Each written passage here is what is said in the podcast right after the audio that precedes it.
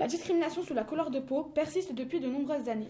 Nous allons particulièrement nous intéresser à l'apartheid, qui signifie séparation, mise à l'écart. L'apartheid est vu comme une forme de racisme. C'est un système ségrégationniste qui signifie séparation imposée de droit ou de fait d'un groupe social avec les autres. Il fut mis en place par la minorité blanche en Afrique du Sud à partir de mai 1948. Vainqueur des élections, le Parti national de Daniel F. Malan entreprend une politique de ségrégation raciale en 1949. Cela empire avec l'interdiction du mariage entre blancs et non-blancs. En 1950, la population sud-africaine est séparée en quatre groupes européens, ventaux, métis et asiatiques.